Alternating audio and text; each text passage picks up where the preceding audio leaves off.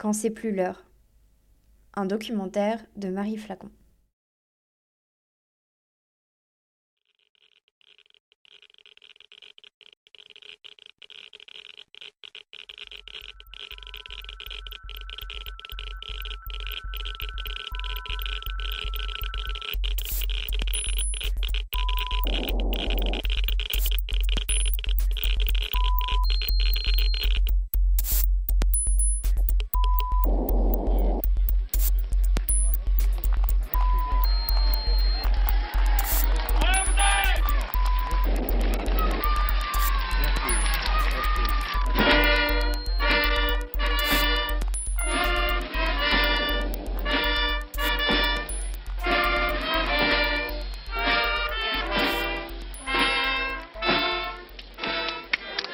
Et oui, il est vrai que la Polynésie a bien voulu être le siège de, de cette grande organisation destinée à donner à la puissance française le caractère de la dissuasion qui peut, qui doit, à tous, dans un monde dangereux, nous assurer la paix.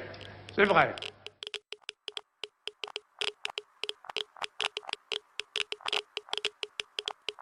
Votre rôle est essentiel.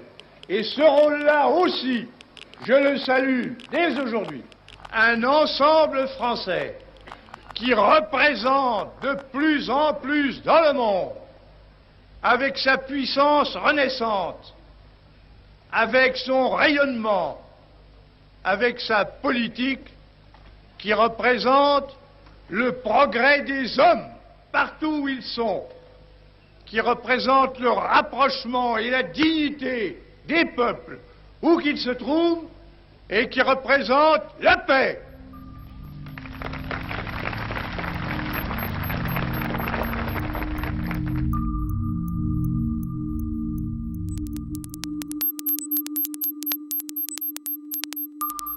Votre avenir, il peut être magnifique.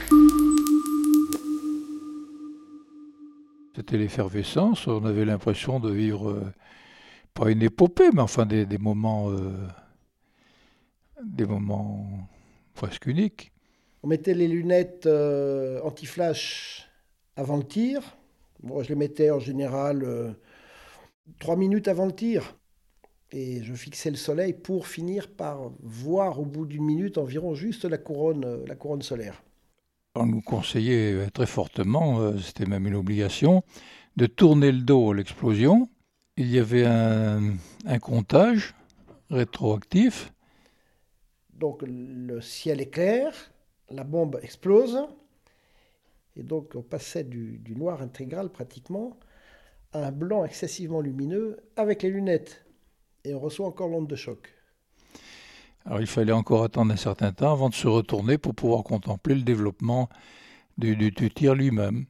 Euh, il y avait d'abord une lueur blanche, éblouissante, une sorte de table euh, horizontale au-dessus du sol ou de l'atoll, et au- au-dessus de laquelle se développait un champignon qui se développait vers le ciel et qui prenait des couleurs jaune, orangé, rouge, c'était magnifique.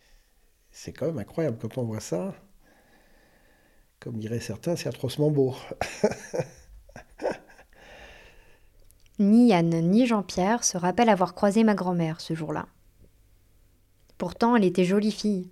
Elle avait fini deuxième à un concours de beauté à Bretigny et racontait à qui voulait l'entendre que si elle n'avait pas remporté le prix, c'est parce que la gagnante avait mis le président du jury dans sa poche. Là, elle vient d'être engagée comme secrétaire au centre d'expérimentation du Pacifique. Et comme tout le monde là-bas, elle assiste au tir. Elle passe quelques mois en Polynésie, puis comme Yann, comme Jean-Pierre, elle finit par rentrer en métropole. Ensuite, un long silence.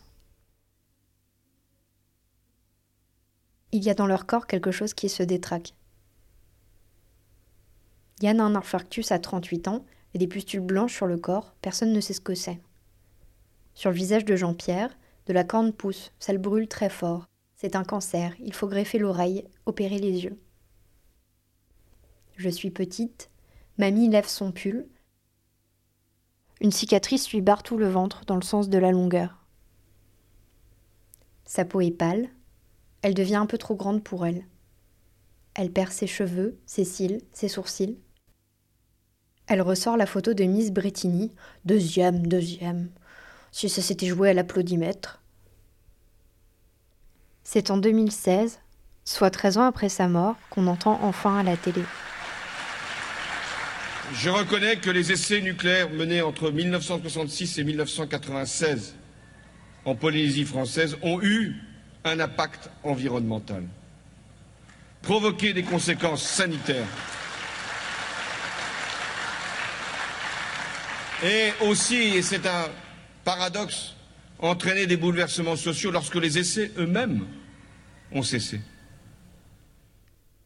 Je retrouve ma mère. Je lui parle du discours de François Hollande et aussi de Yann, de Jean-Pierre. J'ai envie, c'est plus fort que moi, qu'elle se mette en colère. Tu, rentres dans une entreprise.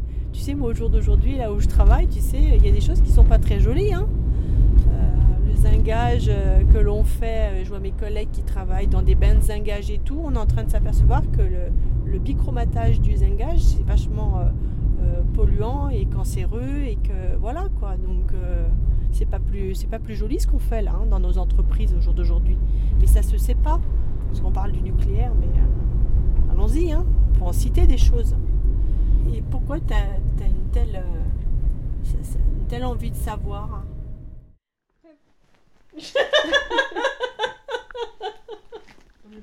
Tu peux bien Attends.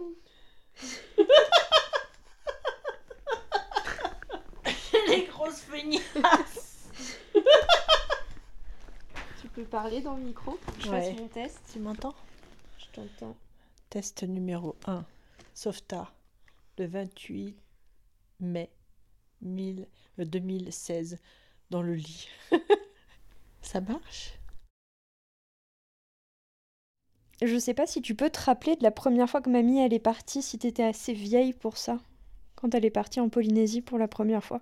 Non, j'étais j'étais tout bébé quand elle est partie, je pourrais pas me souvenir de ça. Là, à ce moment-là, elle est partie six mois. Bah, tu vois, je suis née en, en 1967. C'était euh, les débuts du nucléaire, quoi. Moi, les seuls souvenirs que j'ai, c'est bah, ce qu'ils m'ont raconté.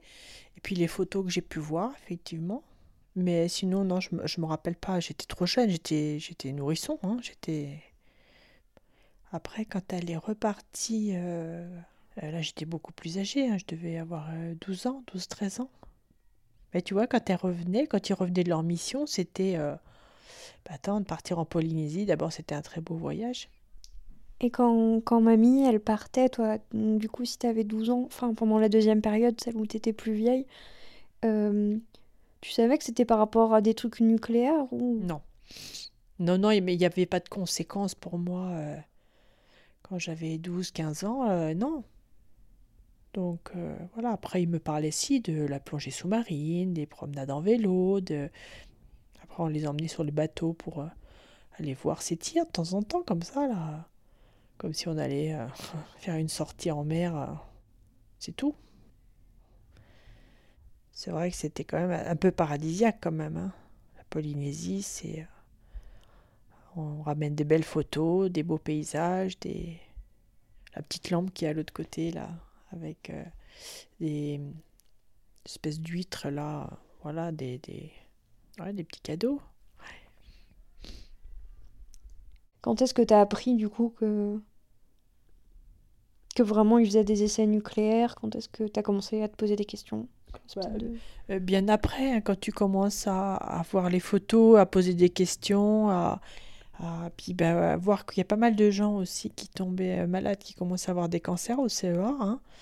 Euh, donc tu te poses des questions, on en parlait en famille autour de nous, quoi, c'est tout, en disant mais est-ce que c'est pas nocif euh, ce qui s'est passé là dans ces années 77 Est-ce que, je sais pas moi, moi cette photo qui me marque, c'est c'est cette photo où elle est sur un bateau, là ils sont tous sur un bateau avec des lunettes noires, et on voit ce champignon atomique au fond là, et que tu vois que ta maman qui est malade, eh ben, tu, tu repenses à tout ça, il y a des flashbacks où tu reviens en arrière et tu te dis mais attends mais est-ce qu'il n'y avait pas des conséquences là euh? Ça, c'est pour plein de choses. Hein. Plein de choses comme ça hein, qui existent. Hein. Il y a, comme on dit entre guillemets, il y a des cobayes et puis ben, après, voilà. C'est vrai qu'à l'époque, on roulait pas sur l'or. C'est vrai que ça avait des grandes rentrées d'argent quand même, pas négligeable. Mm. C'était quand même des belles périodes où quand tu partais comme ça, euh, tu avais des, bons salaires. Euh, des exonérations d'impôts sur ce que tu touchais, c'était intéressant hein, quand même. Hein. Voilà, il y a des côtés positifs et négatifs, mais moi personnellement, euh, je suis pas contre le nucléaire, je peux pas. quand même, on, on a des avantages. Euh, on a une défense, on a dans un pays, euh, c'est serein quand même, parce que bon, on n'a pas peur c'est indispensable. Après, bon, bah, pour en arriver là, oui. Bah, comme tout, il y a eu des gens peut-être qui,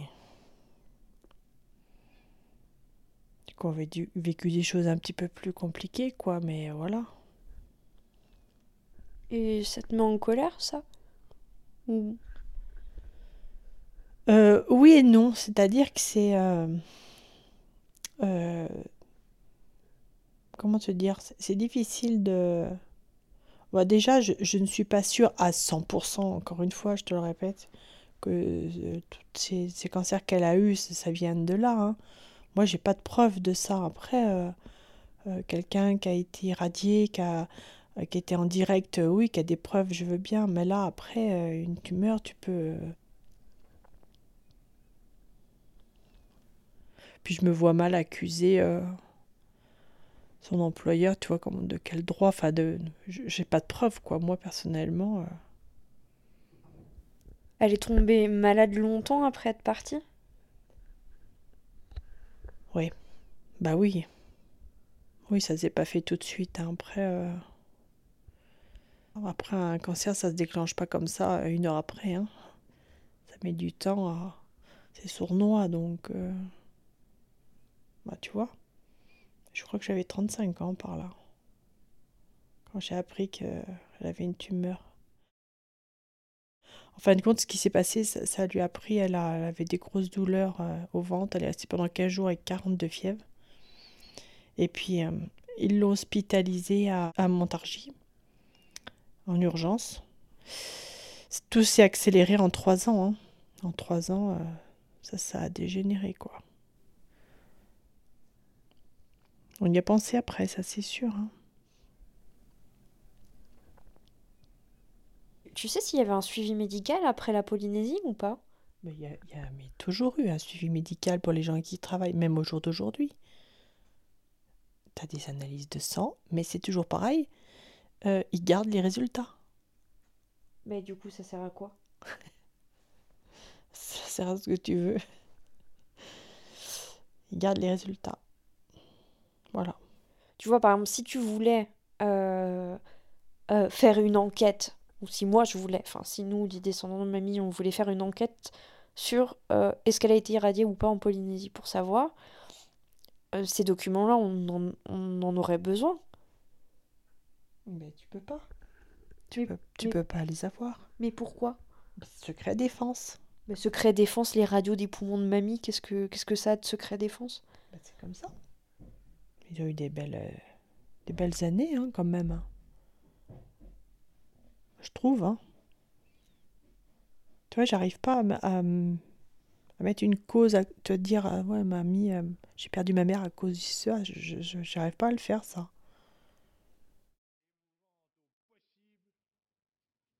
Toute cette assemblée réunie ce soir va chanter avec moi l'hymne national, la Marseillaise.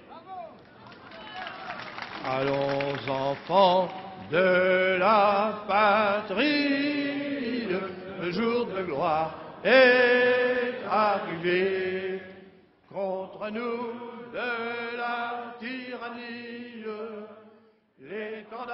C'était Quand c'est plus l'heure, un documentaire de Marie Flacon.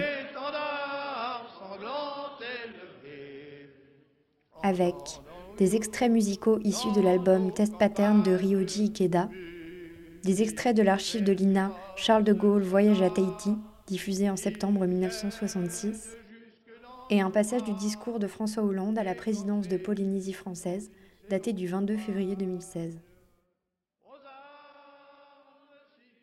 Merci à Jean-Pierre Piffre, à Yann Cambon et à ma mère Nathalie pour leur témoignage, à Bruno Barillot, Jean-Claude Carrère et Jean-Marc Camin pour le temps qu'ils ont accordé à mes questions, ainsi qu'à l'équipe pédagogique et à mes camarades du Créadoc.